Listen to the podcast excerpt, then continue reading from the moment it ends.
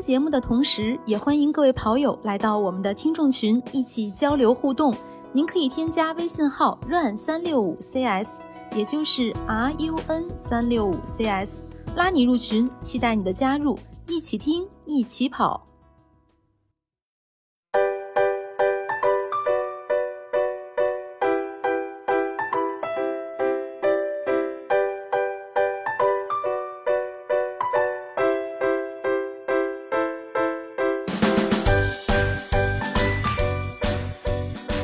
大家好，欢迎收听装备说，我是南子。呃哈喽，大家好，我是佳宁。嗯，大家好，我是博小杨。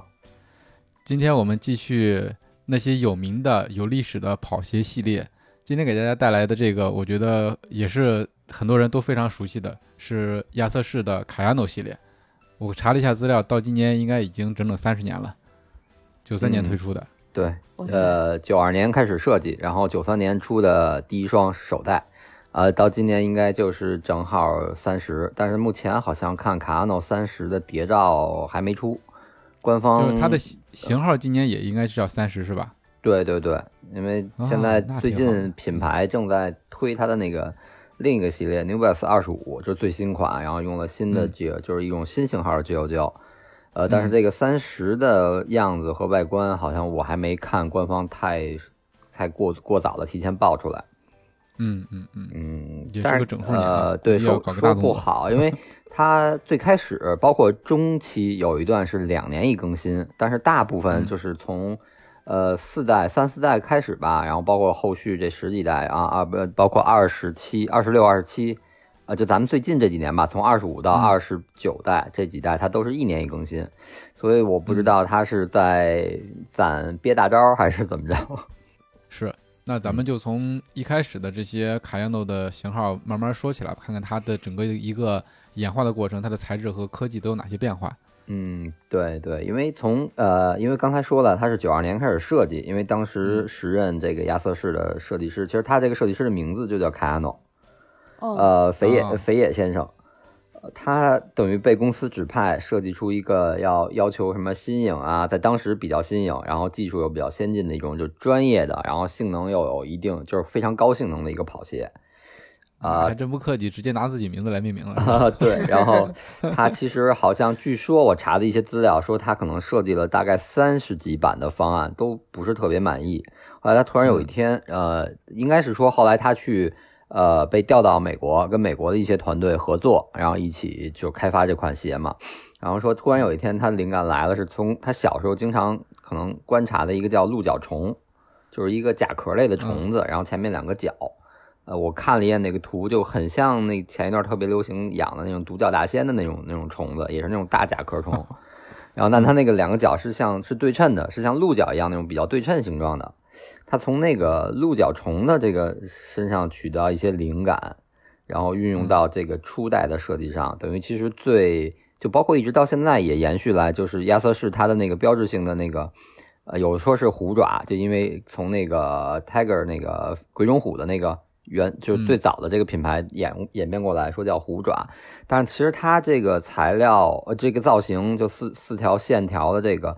呃，用在不管是跑鞋，还只要是用在鞋类产品，我觉得有一个得天独厚的优势，就是它能把包裹性提做得非常好。哎，对，支撑和包裹，就通过这个 logo 就能达到这两项的要求。所以它当时等于用了 TPU 的材质，呃，就相对较硬，然后从甲壳从甲壳虫的这种呃比较硬的这种这种灵感上，然后想到这个，然后用 TPU 比较硬的材质做了 logo 的线条在鞋的两侧。这样把鞋子的就是支撑和保护性都达到一个很高的标准，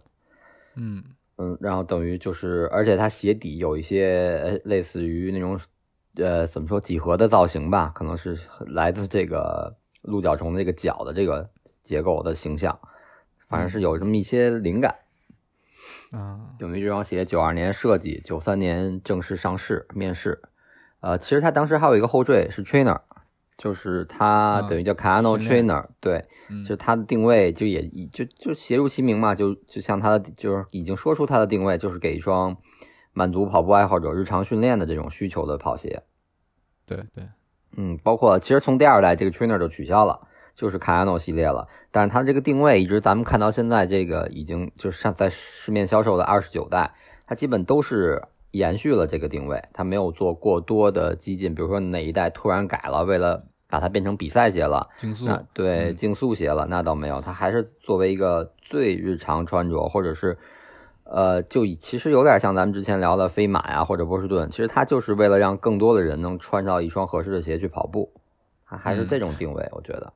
但是我相信很多人穿过卡亚诺跑过比赛，嗯，对，我自己就是。对对，这个卡诺我也我呃呃，对我也穿着跑过。其实就现到现在的各大马拉松赛事，包括我们前一段数鞋，就还是很多人会选择卡亚诺系列在比赛。嗯，对，确实是这卡亚诺真是就是这叫什么国民跑鞋，在在嗯中国都应该也都算了，对吧？对，我觉得其实很多哪怕不跑步的，他只是可能日常运动，或者是呃父母长辈遛弯儿，可能很多孩子也会给他们买这个压缩式的卡亚诺。就大家就是从一五年吧，跑步开始火起来之后，好像对这个卡亚诺就是跑鞋之王的这个称号就就就如雷贯耳一样，嗯，基本都知对道。我之前有同事问我买什么跑鞋，我因为我之前其他的这个跑鞋了解的也不多，我就直接就无脑推荐卡亚诺，我说可以的，没问题，安利了不少人。嗯，呃，等于就是像我刚才说的，它当初最初最开始那个阶段是两年一一迭代，等于九三年出的一代，然后到九五年出二代。二代据说设计灵感是来自螳螂，但是我看了看没太看出来，可能鞋面的一些抽象，对鞋面，因为在那个九十年代那个鞋面可能还是皮革比较多，咱们之前聊嗯也聊过皮革拼接。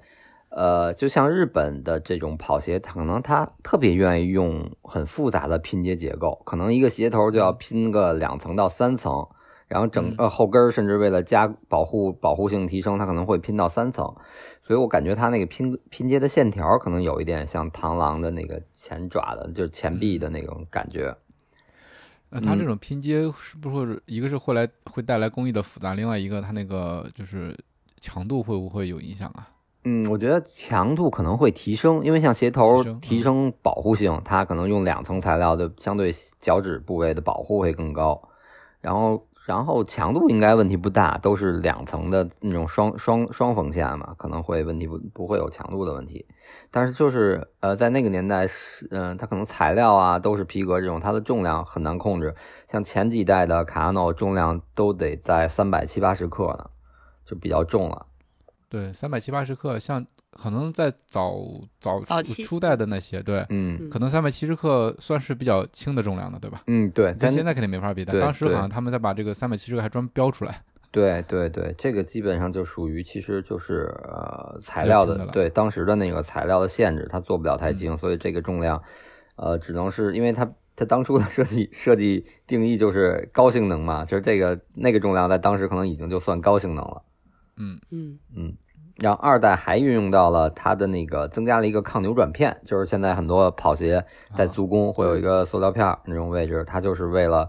呃提供缓震的同时，又保证这个中底不会过度的压缩变形，导致受嗯这个受力不不均匀啊、受伤啊这种情况。嗯，这这个装置我印象还蛮深刻的，你在鞋嗯里就能看见。嗯，对。然后其实它二代也用到了中底的双密度。其实从我觉得从二代之后，这个卡亚诺就已经很明显的定成一个偏稳定的这种缓震跑鞋。首先它中底的这个稳定片，再加上它内外的这个双密度，防止这个脚外翻这种侧翻的这种设置，呃，它就是有这个意识了，要要更多的去把它做成一个稳定型的跑鞋。嗯，啊，其实同时这个二代在后跟儿也有一小块可以可见的聚酉胶，就嗯类似于可视的气垫儿一样，这个是后面有一块很小很小的一块聚酉胶。嗯，这就是二代，二代，然后又隔了两年出了三代，三代的灵感其实是因为呃那会儿好像日本特别流行那种跑车，然后好多飙车的，所以它就以速度以风为灵感。然后鞋面相对的流线型比较比较那种感觉比较强。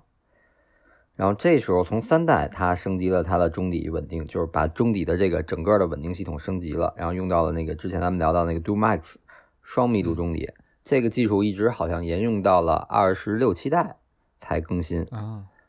就是之前咱们最早第一期说跑鞋矩阵的时候，然后呃，它的那个很，我说足弓内侧很明显的跟外侧的那个胶的颜色不一样，然后密度啊，摁上去也不一样。等于其实从三代它就已经推出了这项技术。嗯，那这个技术算是比较长久的呀。嗯等于换代的话，也就是近几年的事儿。嗯，对对，它近几年是材料有更新，所以才把这个技术更新了。但是其实嗯就是一个，呃，我觉得这种就属于比较经典的一个技术，因为即使它后续包括其他品牌有类似的这种提供这种功能的技术，其实也是大同小异，就是通过把中内侧足弓这一侧的密度加加厚，让它的硬度上来，然后导致一个更好的支撑性。嗯，三代之后就是四代，呃，四代等于它从它的迭代周期就变从两年加速到一年了，等于就是相当于九呃九六年就推出了四代。四代的 他说的灵感是来自推土机，这个过渡的好突然，嗯，从虫子立马变成推土机，对机械了。对，他就啊对九八年九八年，因为是九三九五九七，然后就是九八年九八年推出的四代，它一下就变成推土机了。其实但是这双鞋确实看起来看看照片的话，呃，相对前面三代那个流线型的话，四代确实显得会笨重一些。而且它四代外侧的那个 logo 会更大、更面、更几乎就是从呃鞋头脚小脚趾的，因为外侧嘛，基本就是从小脚趾的位置就整个做了一个大的 logo，一直到脚踝。嗯嗯，然后同时说四代是呃针对欧美做出了另一个版本，就是等于有一个亚洲版本和一个欧美的版本。呃，其实鞋底中底和外底是没有变化，就是在鞋面儿可能根据呃脚型啊或者大家对审美需求的不同，呃做了一点调整。但是我查没找到欧美版本的那个区别，只是在官方资料里提到了这个事儿，说是有两个版本。嗯，鞋面儿会有一些区别。我觉得可能还是，我觉得对于四代来说，嗯，可能更多的就是说，它把迭代周期从两年晋升到一年，说明它有，嗯呃，更强的研发能力了。它能在一年的时间里就就拿出一个新的东西，或者拿出一些升级的产品、升升级的东西往里加进去，所以说嗯明这段时间亚测试的这个在研发能力上还是有提高的。嗯，也说明它的鞋卖的好啊，是吧？嗯要不然也不会说是专门的在设计欧洲跟美洲两个版本。嗯，对。然后五代的设计元素是融入了一些人体的骨骼啊、肌肉啊这些元素。然后五代其实从它呃这个照片上看，五代的大底的那个纹路区分好像就有点儿更符合人体工程学，它分割的很碎。从之前的三代啊、那个四代那种前后相对比较整体的那种感觉，变得前掌更灵活，弯曲槽做的更多。就有点儿呃像 Free 的那种感觉，它把它切得很碎，让你的弯曲更灵活，更符合人体工程学。嗯嗯，基本就是这样。然后同时五代呢，在也首次在它官方的这个宣传材料里加入了数据的重量的数据，嗯等于五代的它那个标准尺码是三百七十克重。依依然很重。对，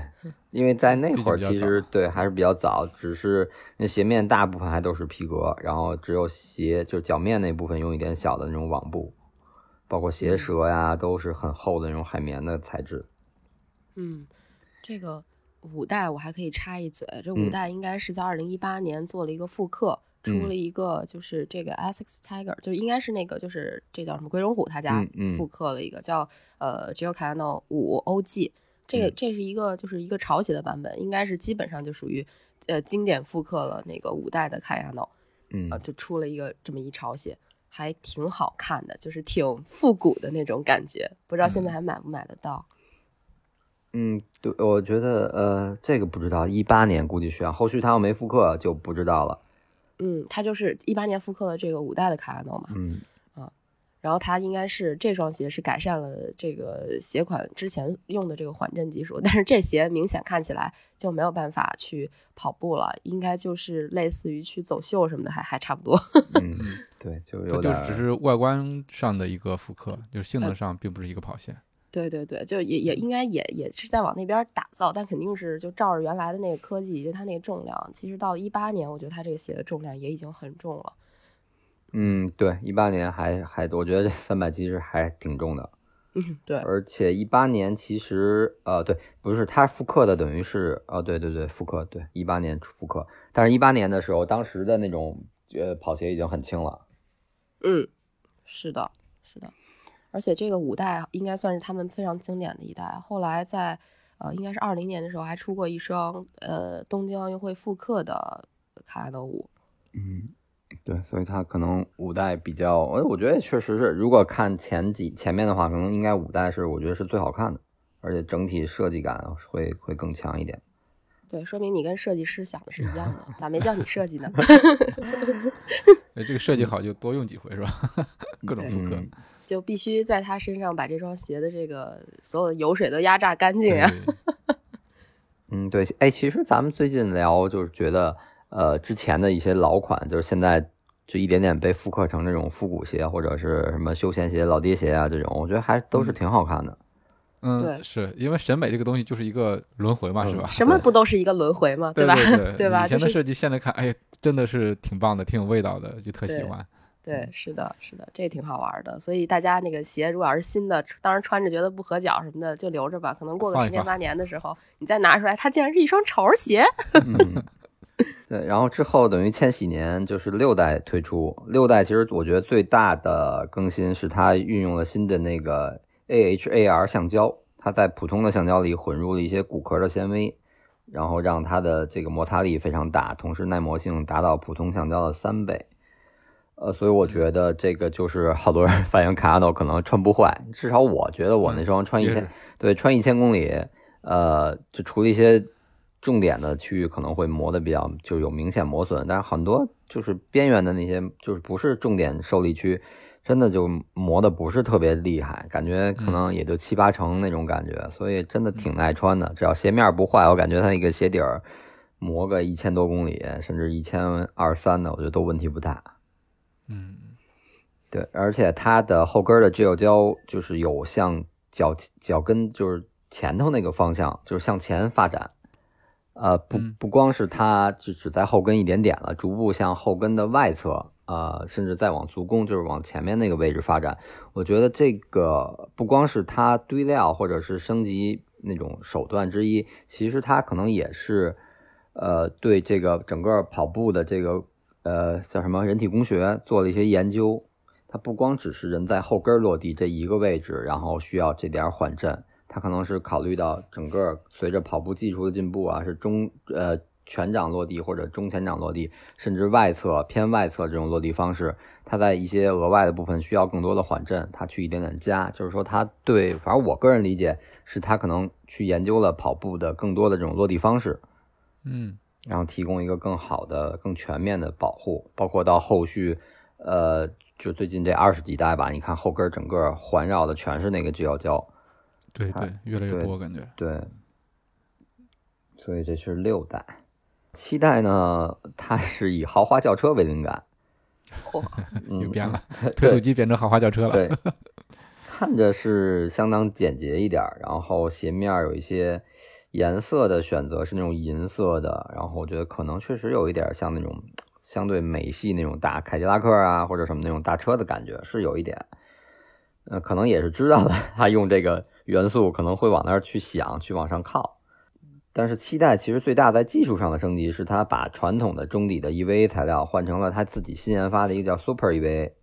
重量比常规的 EVA 轻了百分之三十五，这样直接就让单只鞋的重量从咱们之前说五代啊三百七十克变成了三百四十克，一下轻了三十克，呃，两只鞋就轻掉六十克，所以我觉得这个减重还是非常明显的。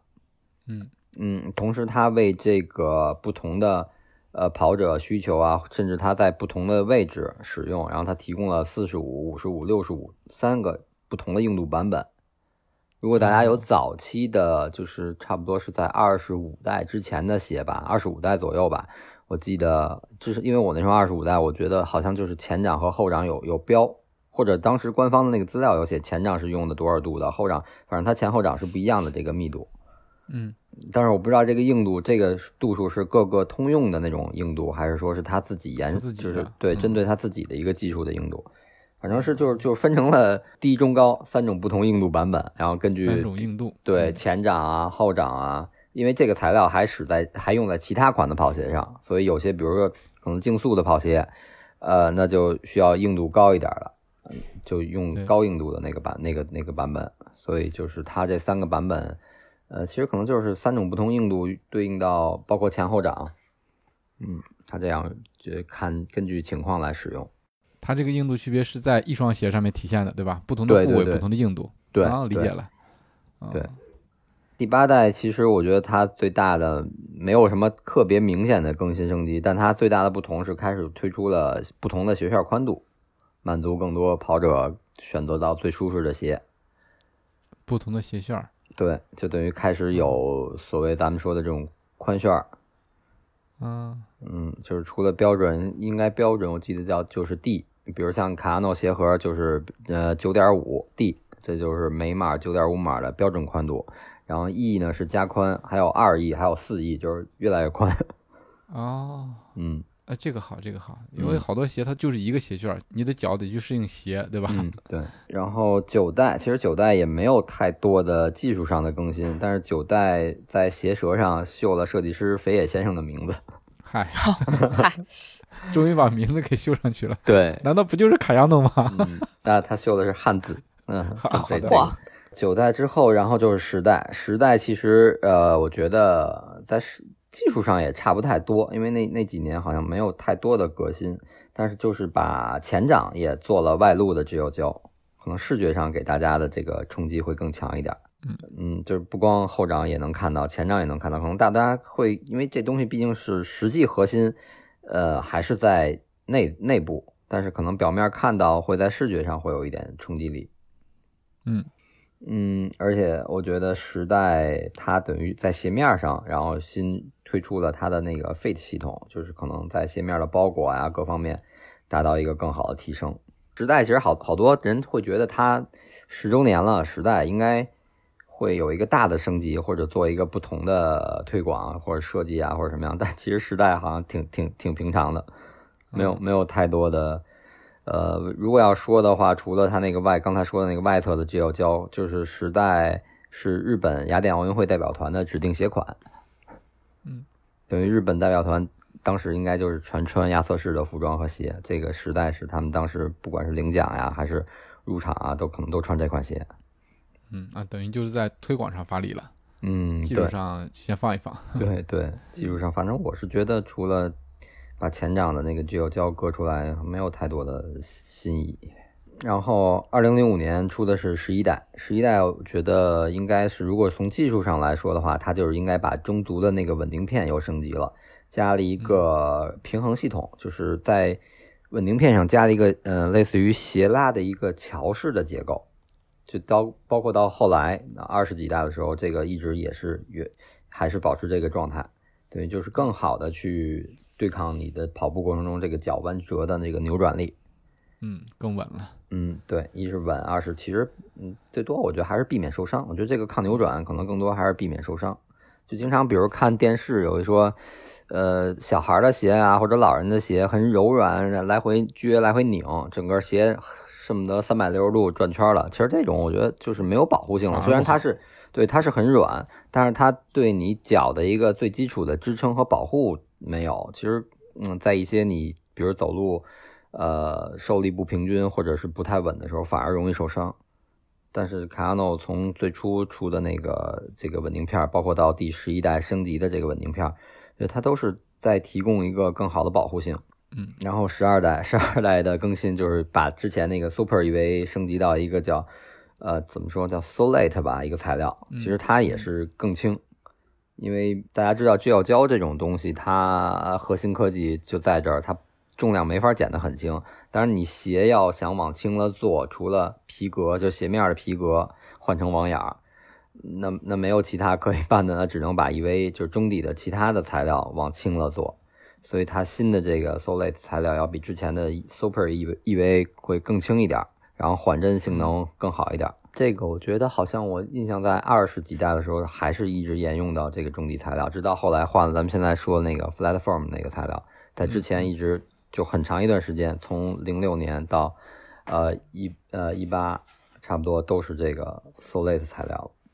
嗯，从十二代鞋舌也是有肥野先生的那个名字，那还还是还是挺有意思的。其实我在没查资料之前，我还真不知道这个卡亚诺是是他的名字是他的名字，对，嗯，对，因为咱们平时都说卡亚诺、卡亚诺、卡亚诺，不像嗯，平时比如说咱们要说那个什么什么 Gakuso，还知道是高桥盾是吧？嗯就就嗯感觉说卡亚诺的时候，你不会给他配一个就翻译成中文的，或者说那个日本人的那个名字那种。对对对，呃，然后就来到十三代了。十三代其实是肥野先生设计的最后一款，啊，等于是他之前全都是他设计的。对对，之前都是他设计的，这是他嗯设计的最后一款鞋。这双鞋最大的提升是它在呃，等于它后跟儿的支有胶，包括前掌外露的支有胶都加大了，面积全都加大了。但是为了保持它，因为胶很软嘛，它为了保持它的稳定性，在支有胶上面又加了一层热塑的材料，呃，嗯就相当于呃说俗了就是加了一个垫片儿。然后让这个垫片儿去承托来和更平均的承托和分散这个落地形成的冲击力，其实就有点相当于现在的碳板鞋，你在 Zoom Max 上面加了一个碳板，然后你所有的压力都平均的压在这个碳板上，再传递到 Zoom Max，再给你一个回馈，其实就是有点类似于这种意思，嗯，让这个你的压跑就是落地之后的这个压力能更平均的分散，真挺佩服这些鞋的设计师的，嗯，就就，感觉他们会各种材料啊、各种技术啊都会研究，然后一代一代的去更新。从外人看来，可能一个鞋就是因为不懂细节嘛，所以就嗯觉得没有什么特别复杂的。但是在他们专业的角度来看，可能每一个地方都是可以改进的点，然后一代一代的这么迭代下去。对，我觉得还是其实挺复杂的。想象的是是，哎呀，画画图啊，或者把材料往上加一加、堆一堆。但是你对这个运动的理解，包括对对人体结构的理解和整个这个受力点呀、就包括他能想到加一个片儿，他把缓震胶面积加大，就会带来一些其他的问题。虽然缓震提升了，但是可能稳定啊和这个压力分散不平均的问题就出现了。那再去解决这个问题，最终达到一个很好的成品。各种因素的一个平衡，你还最终还要考虑到重量，最后还有设计、嗯配色之类的，对，嗯，挺复杂的。呃，下面该说十四代了，十四代就已经是零八年了。其实我觉得十四代就是虽然不是呃肥野先生做设计师了，换了新的设计师，但是十四代整体设计的还是就是 没有因为换设计师而把它的这个呃传统啊或者它的那个基因给变改掉。我觉得还是以很好的延续了这卡亚诺系列之前的基因。嗯然后，然后，而且我觉得可能更像后续的，包括现在的跑鞋的这种风格，因为零八年那会儿科技啊、材料啊各方面已经比较先进了，鞋面可能网网布的运用啊，包括中底材料大面积的后跟，整个就很像现在的这个卡亚诺系列后跟呃，几乎后跟的全部的外侧都能看到这药胶，对，都都快溢出来了，嗯，对，对。一踩出来了。对，相比前一代，它增加了百分之二十五的缓震胶的这个嗯含量，然后重量呢也是保持，因为它增加了，但其实它重量保持的还挺好，没没加太多。然后，并且这双鞋首次在跑者世界，就是这个国外很知名的这个杂志，然后获得了年度最佳跑鞋奖。嗯，嗯我，在想，这跑者世界在这个之前都干嘛了？人家人家换设计师了，你选成最佳跑鞋了，嗯，让飞野先生怎么想？对，改天咱们可以再查一查跑者世界历年的这个获奖最佳跑鞋都是哪双鞋，可以一对，哎看看咱们都认不认识，知不知道？嗯嗯，对，嗯，然后我觉得就是其实从可能是真的从跑者世界给了他这个奖最佳跑鞋奖之后，然后一点点儿到现在稳固了这个卡诺的在大家心中的这个地位吧。嗯嗯嗯，传媒的重要性啊，是吧？嗯，然后零九年来到了十五代，其实十五代跟十四代升级其实不是很大，因为它毕竟一年一出，而且我觉得像呃日本品牌就包不光不光是亚瑟士，包括美津浓，我觉得它都是属于在求稳稳中求变吧，可能就是先保证它的稳定，然后这个脚感不会有太大，不会像咱们上次聊那个波士顿从九一下变到对十变成那样，让很多人接受不了，它还是尽量一点点去去升级。嗯，所以但是也会让人有一种就是嗯没什么变化的感觉，就挤牙膏嘛，是吧？嗯？嗯，对。那变太多了，大家又不适应，就很难把握。然后从九代其实开始是对呃，就像咱们之前聊飞马也是，呃，有考虑到女性跑者脚型不一样的这种问题，等于它不光只是把鞋码缩小了，相对的这个楦型啊各方面也对女性做出了一些针对化的设计，做出了就是更适合女性的鞋楦。尺码大小尺码差距不光是只是在长度上和宽窄上的变化，可能女款的鞋的这个一些位置，比如前掌宽度或者后跟，咱们之前聊飞马也说过，它还是有一些针对女性这个这个生理特性的一些调整。十五之后就是十六啊，十六等于是二零一零年推出的十六代。十六代其实它是，我觉得它最大的一个设计是它推出了它的那个重心引导系统。嗯这个其实我记得我在最开始穿卡纳诺的时候，我觉得还是对这个系统还是挺挺感兴趣的。而且跑步过程中，我有意的去感受一下，它确实就是你后跟，因为一开始跑可能都是后跟落地，后跟落地之后，它有一个引导，让你过渡到前掌。我觉得还是至少我如果刻意去体会的话，还是能体验到这个感觉的。等于它从脚呃后跟的那个中心位置到前掌有一个弧形的一个一条凹槽，等于它是引导线。嗯嗯，基本上就是尽量去通过呃鞋底的这个呃造型的分割，然后让它的这个力的分散，然后导致你让你这个呃步态是在一个相对标准的一个位置上，然后防防止你受伤啊，防止一些能量的浪费啊，就大概是这么一个理念。哇，那这个蛮高科技的，听着。嗯，这个现在也还在用，你看那个对它嗯跑鞋前掌会有一条弧线，就会会感觉像个月牙形，然后分开外侧和内侧。然后如果大家有鞋，看一下是不是这样，然后你出去跑的时候，你可以去体会一下。但是这个哦好像我觉得更多的还是在于传统的这种后跟滚动的落地跑法的时候，你能感受到。嗯嗯嗯，后嗯，来好像有印象了。对，随着比如说你能力提升，你逐步过渡到中前掌跑法，可能这个就不太明显了。哦，明白了。我我刚才说有印象，就是因为那个刚才波神说脚底前侧有有一个月牙形的一个弧线，对吧？嗯，对。我一开始以为是故意的设计成这样的，没想到它是它的一个就是重心引导系统。嗯，对，之前其实它在前掌没有，因为它是纵向的。之前大部分的嗯跑鞋设计，包括它本身这个系列再往前那些代，它基本上都是横向的一些割槽，方便你弯折。然后嗯从这一代，就是十六代开始，是出现了一条纵向的弧线哦，啊，这样就让你的这个整个从后跟到中掌到前掌的这个过渡会更流畅，然后这个步态更基本上更标准吧，它是这么一个设计理念。这个真的挺神奇的。你从外形上看去，它就好像就是一个就是纵向的这么一条线，嗯，对，实际上会起到这么重要的一个作用。嗯，对对。嗯，对，就如果要不说，可能这样看是并不觉得会有什么特别，对，是的，对，以为就是正常设计的一个就是一个设计的分割。设计对个花纹儿。二零一一年，然后出推出了十七代，十七代其实它就是把它那个外底的呃 H 呃 A H A R 的这个材料进行了一个升级，推出了一个轻量化版本，就是呃保证耐磨的同时更轻。其实就是也是在为减重，因为它毕竟是一双顶级的这个跑，就是怎么说顶级的稳定系列跑鞋，它的这个定位在这儿，所以它不可能做的太轻薄，但是为了尽量减轻重量，它只能在材料上做一点精进，所以一点一点的 就就在想办法减重吧，我觉得。嗯，十七代其实好像也没有什么更多的了，还是就是这个基基本上延续了十六代，造型看着也跟十六代差不太多。嗯，对，就是一点点改进，我觉得还是，就反正很多成熟，其实越成熟的品品牌或者越成熟的系列就会遇到这种问题，嗯，就是因为它已经挺成熟了，它没有太多的改进的点了。不太好改了。嗯，对。然后二零一二年推出了十八代，十八代我觉得应该是它算是一个提一个比较大的提升吧，因为它把重量控制的，就是又又进一步的降了重量。嗯，然后同时它那个一些中底的，呃，包括那个稳定系统啊，包括它的内外的那个双密度有也是增进行了一升一些升级，但是其实官方并没有说的太多，我查这些资料其实还是差不多，就是延续了吧，就是把 把它的那些技术又更加的精优秀了，优化了一下，嗯感觉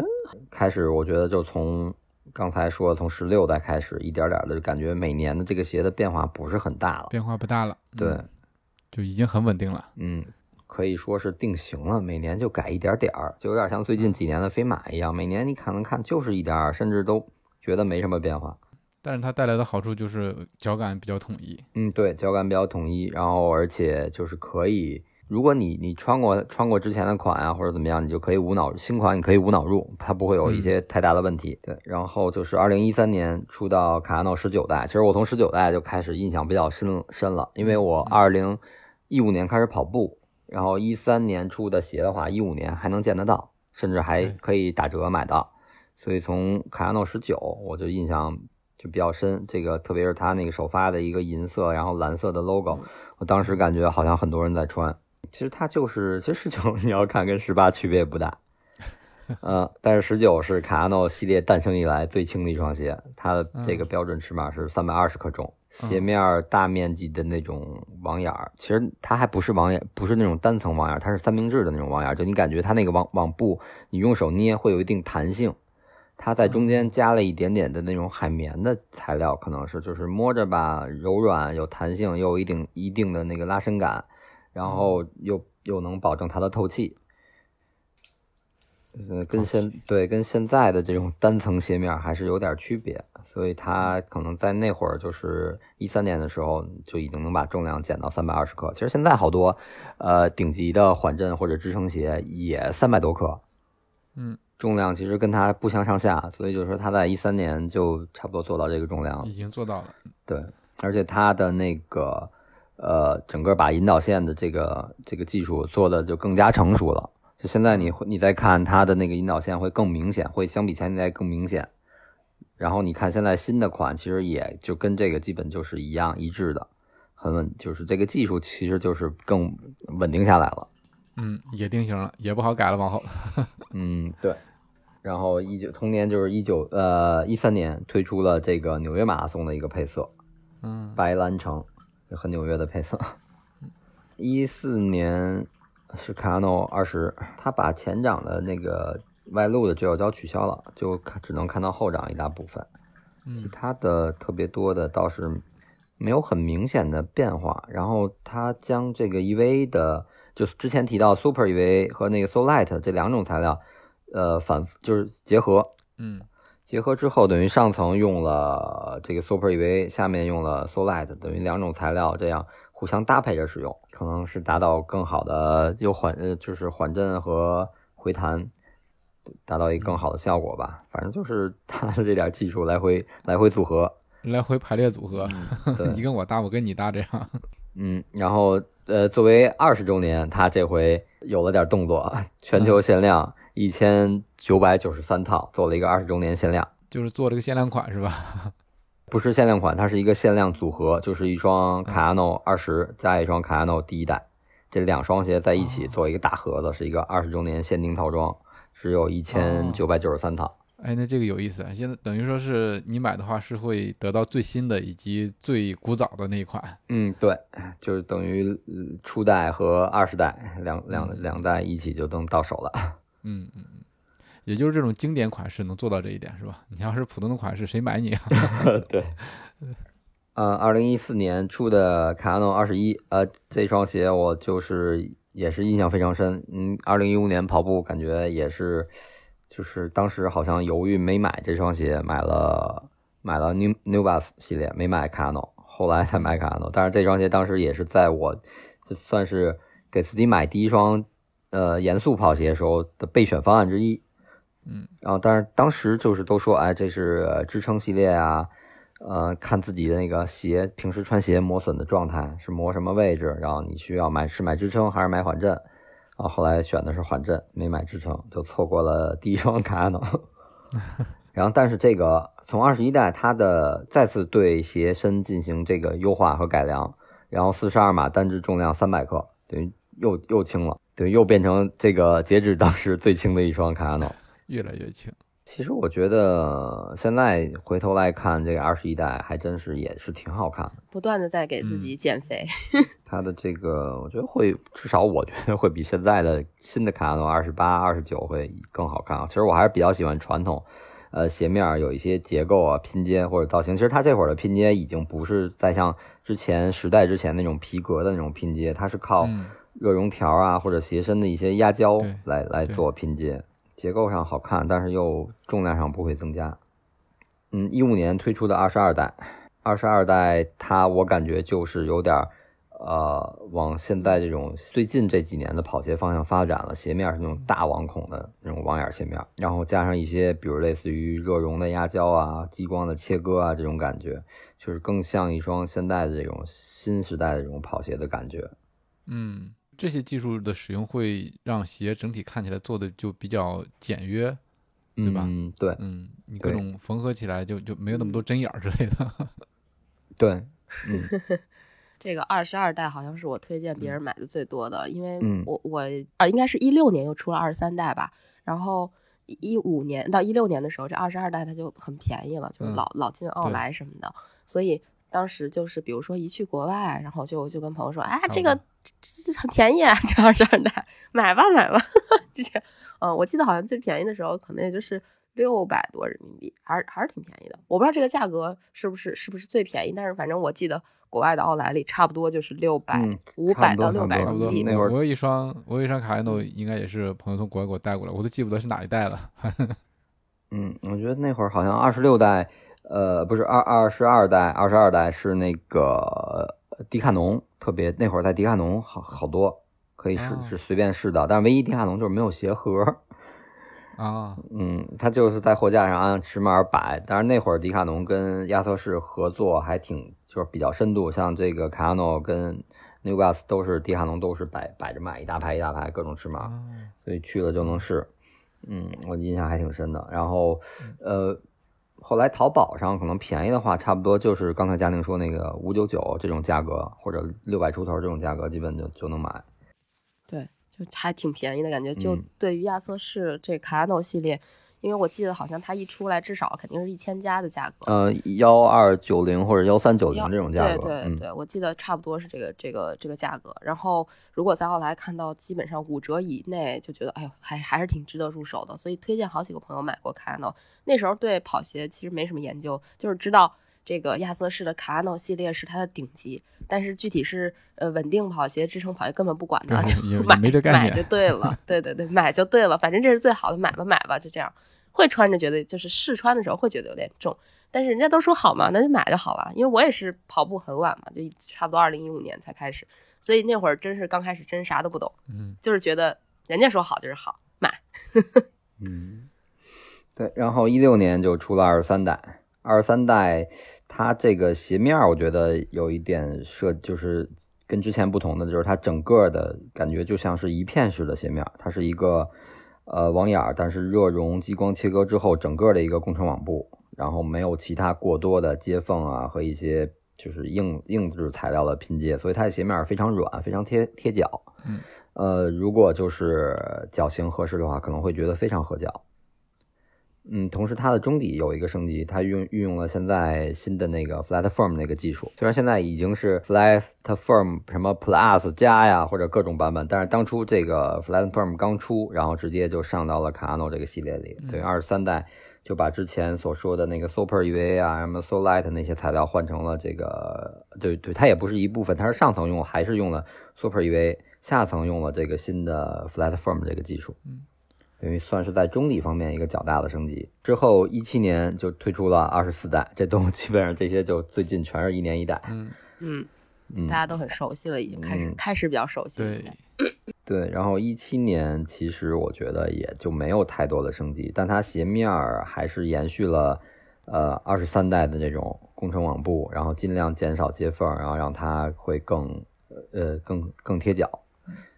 嗯，其实我觉得就是像我最开始说的，就是它很大的，它鞋面这块儿很大得益于它的那个 logo，它 logo 只要是用稍微硬一点的热熔材料印刷，嗯或者像像早些时代之前，它是用皮革拼接，或者说 TPU 这种硬材料去做，然后到后续这种科技上来了，然后你用热熔材料去压一个稍微硬一点的条儿，就能达到一个很好的支撑。对对，你要是对你要是比如说其他品牌侧面这个 logo，呃，没有不是这种结构的，那可能你不去做，你鞋就整个这个鞋面就软塌塌的，嗯就完全没有支撑。它这个就就能提到一个支撑，然后包裹啊，加上它的稳定。其实你去想它那个 logo 那两条竖道，完全就相当于耐克的那种飞线对那个意思，是，对吧？所以它这个设计力比较讨巧嘛，对吧？它从一开始到现在一直延续下去，这种侧面的支撑就不用再想别的设计了，对吧？嗯，对，就就包括还有那个类似的这种结构，其实阿迪的三道杠对对对，也是这个异异曲同工的效果。阿迪的三道杠它它没有横向的是吧？呃，对没有支撑。对对，它但是它那个就是锁定，真的就你看，就比如像 UB，每一代 UB 就是三道杠直接就坐在侧面那个嗯塑料片儿，就直接起到一个锁定和包裹这个效果。嗯，二十四之后就是一八年推出了二十五，二十五我觉得 其实仔细看跟二十四这个区别真的也不太大。是，这越到后面越难说啊，是吧？它变化嗯本来就不大。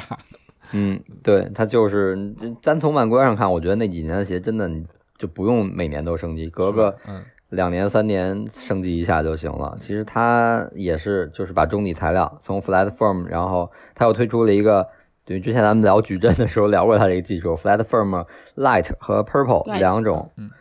呃，两种，一个是轻一点儿，一个是弹一点儿，对于这俩相结合，嗯，排列组合吧，就这样来回来去的。嗯然后我觉得二十五其实算是它在中底上做的算是比较成功吧，因为它两种新的科技，然后从轻和回弹，包括缓震，再加上它之前的 G 有胶，它这些完全都应用上。但是其实它虽然说轻，呃，就是材料上说的是更轻，但是其实它重量没有太明显的进步，啊还是维持在这三百克左右。啊，我觉得可能作为一双顶级的支撑系列的这种跑鞋，可能这个重量真的就不好再减了。嗯再减了大体重不干了。嗯，对。然后一九年就是二十六了，二十六 怎么说呀？还是变化不大吧。就是感觉从二十几代之后，它真的每年的就是真的这个说说太多遍了，就是变化不大。对对对，变化不大，越来越频繁了。嗯，就每次一出新款，哎一说是个新款，但总一你拿到之后一看啊，还是看不太出来。呃呃熟悉的配方，熟悉的味道。嗯 对，很嗯很细节吧一些调整，然后重量呢可能还是三百克左右，然后因为我之前我记得我我有一个数据就是二十六代，然后我那个九点五码就四十三码是三百一十五、三百一十六左右的这个重量，嗯嗯，差不多，嗯，还是跟之前那个代数一样，觉得可能最大如果要说变化就是还是 flat form 的这种材料吧，然后加 gel 胶，然后做了一些优化，别的反正也真是没看出太多的升级。二十六，二十六之后是二十七，二十七 还是这个老样子，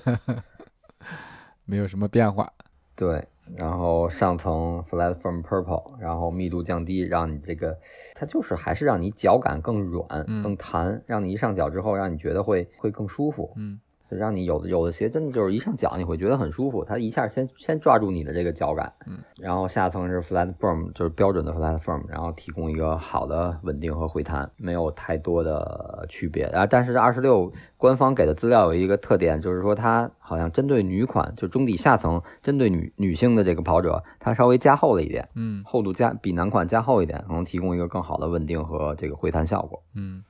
就可能从技术上和外观上看不出来太大的区别，但是它在做一些微调，就你的脚感能更能感受得出来。对，而且二十七的这个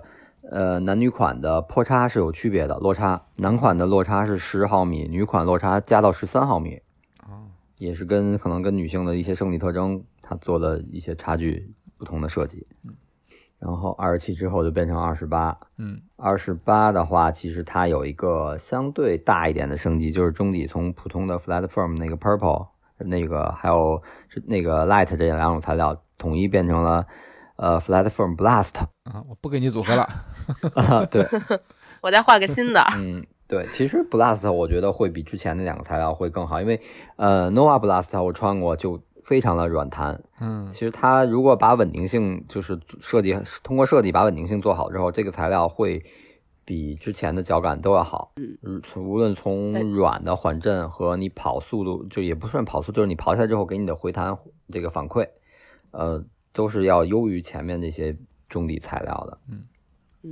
那我可能就是受不了这个 Nova Blast 那双鞋的鞋面，就就是嗯怎么说呢？那那双鞋我就有点穿不来。反正一代我穿不来，二代我没试过。我当时是被那个 Nova Blast 那鞋一代的颜值征服了，啊，迅速跑去买了一双，然后发现第一次穿着它跑了一个啊，当然也可能我比较激进，我第一次就穿它跑了一半马，直接指甲就黑了，啊，所以我就不敢再穿了。鞋那个鞋到呃，它那个我我感觉是后跟儿有点高，然后你脚会一直往前顶的那种感觉，好像有对，有可能，有可嗯能。对，那鞋现在还在我的这个鞋柜里躺着，我还不知道怎么处理它，因为我觉得那鞋挺好看，但是我穿那鞋后来又跑过一次操场，还是下雨的时候，所以它鞋面有点黄了，太难了，太难了，因为我买的是白绿那个配色，那是比较容易脏。嗯跟家属的那个我家属的颜色一样，我是买了一双橙色，然后给他买的白绿，觉得确实还是挺好看的。嗯，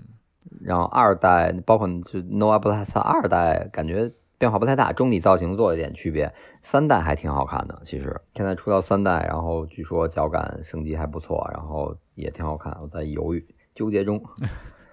嗯，其实我觉得二十八用到这个 Flatform Blast 这个材料还是挺好的，它等于而且它还会更轻，呃，不是轻了一点，就是脚感好了一点，保持原有重量的同时脚感更好。应该二十八代可能还是三百出头，三百一十克左右的这种这种重量。嗯，然后二十八代说完了，就就回到现在最新的这个二十九代，也不算最新，嗯，呃，就是呃二二年去年对去年嗯去年的，就是离咱们最近的这一代。嗯二十九代，嗯，二十九代的升级是把中底升成了 Flatform Blast Plus，就是加加号版本，对，加号版本。然后其他的其实变化，呃，中底稍微加厚了一点，呃，前掌的十五毫米，后掌二十五毫米，之前比之前二十八代平均都是厚了两毫米。嗯呃，重量会轻一点，重量现在他给的官方的标准的数据，四十二点五码是两百九十九克。嗯嗯，十毫米的落差。那其他的基本上就没什么变化，鞋面上稍微做了一些调整，鞋舌这方面都是材料上做一些调整，嗯然后其他的就没有太多太明显的。但是我觉得从它可能是随着技术的更新，它中底的那个双密度支撑好像是调了一下，变成了另外一种技术，不是之前那个 Do Max 了。呃，然后它的这个大底的这个引导线，就刚才咱们聊到那个引导线，它也做了修改，前掌没有很很明显像之前一样贯穿到前掌的那个那个线条那个弧线了，但是它在外底的分割造型上，你还是能看到一个类似于呃这种弧线走向的一种一种弯月弯月沿这种走向的一个设计，所以它可能技术还是做了一些调整。嗯，等于从一代到二十九代，经历了到今年是第三十年，嗯现在我还是比较期待三十的推出。对，你三十有什么新的消息之类的吗？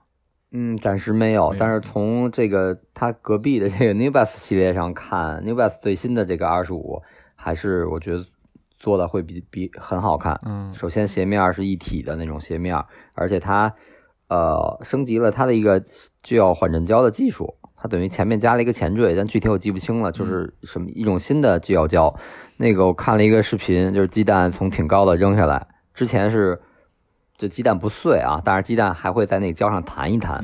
但是它那个新的胶从挺高的地儿两米左右吧，扔下来之后直接就定在那个胶上了，就感觉被粘住了，就一一一丝不动，连连晃都不晃的就吸在那个胶上了。天哪，它真的这个缓震会这个能力真的太强了，但是我觉得还是需要呃适应他的人吧。可能你首先你要大体重，你需要这么强的缓震，就是像咱们一直在说什么顶级顶缓呀，或者是顶级支撑稳定啊。这个顶级和次顶级其实是品牌的一个定位，对，因为它必定要在价格上、在材料成本上各方面去做出区别。但实际上对跑者来说，并不一定就是存在一个顶级和次顶级之间的鄙视链。嗯嗯，不是说你买次顶的你就是不行啊，或者怎么样，能力能力不行啊，或者是是你财力不行啊，都不是这个意思，只是说你看你需要你适应的哪一款鞋。嗯，首先它如果做成顶缓或者顶级这个稳定支撑，用到这个新的就是说鸡蛋落下来一丝不动的这个胶的话，你一定是需要到这个能力，这个这个产品的技术，你才对。才对有用。对对对，是的，嗯，你的大体重，然后你可能初跑后跟落地，你没有那么精进的这个什么前掌或者中掌落地的这种这种跑法，还是呃后跟滚动这种跑法，我觉得可能会觉得这个会很好，所以还是应该根据它的这个鞋的定位，然后适应人群吧去选择。对，跟自己匹配。有些特别高级的这些技术，我可能根本就用不着，对吧？或者说它对我来说嗯可能是一个反作用，那就没必要去选它。嗯嗯嗯，嗯就总体来说，呃，首先这个亚瑟士，我一开始知道亚瑟士，嗯，去买亚瑟士的鞋，是因为我知道它在某一个店里面它是有那种就是步态测试的，嗯就是说我买鞋不光是买鞋，它可以对你的这个跑步的动作做一些，包括你的落地啊什么做一些测试，就感觉就比较专业，比较科学。嗯，然后落到嗯。这个卡亚诺系列的话，从一开始到现在，嗯，也比较推荐它，就是因为它这些技术对于初跑者或者说大力种跑者来说是一个比较好的保护，而且你看它的从技术演进来说，也都是有科技在里头的，所以整体感觉就是科技感还是比较强的，是在认认真真的做这么一个系列，所以它也会成为经典，一直延续了三十年。对，我觉得就是一个系列的这种呃延续吧，或者是能成为一个经典，就是你在身边 永远能看到穿它的人大。家是大家一直在穿，嗯，对，特别是你就去年数了几场马拉松，感觉很明显，四小四四小时之后或者三三零之后陆续开始出现，嗯然后一直到六小时都有卡诺。嗯，对嗯，这这也符合卡安诺一直以来的定位，对吧？对对对，我觉得还是，就是他虽然可能大家在诟病他一点点挤牙膏或者基本没什么变化，嗯但是这就是他成功的点，他就是为了嗯，呃服务这一部分人群，然后然后一直保持这个风格。嗯我说三十年了，这个这鞋一直活到现在，而且还在不断的迭代。虽然迭代没什没什么太大的嗯变化、啊，但是这个鞋依然就是大家提到亚瑟士的时候还会提到，就说明这就是他最牛的地方，嗯。大家都记得他。对，那我们今天对亚瑟士卡亚诺系列的梳理就到这儿，感谢收听今天的装备说，我们既是种草大会，也是避坑指南，希望今天的内容对你有所帮助，咱们下期再见，下期再见，拜拜。拜拜。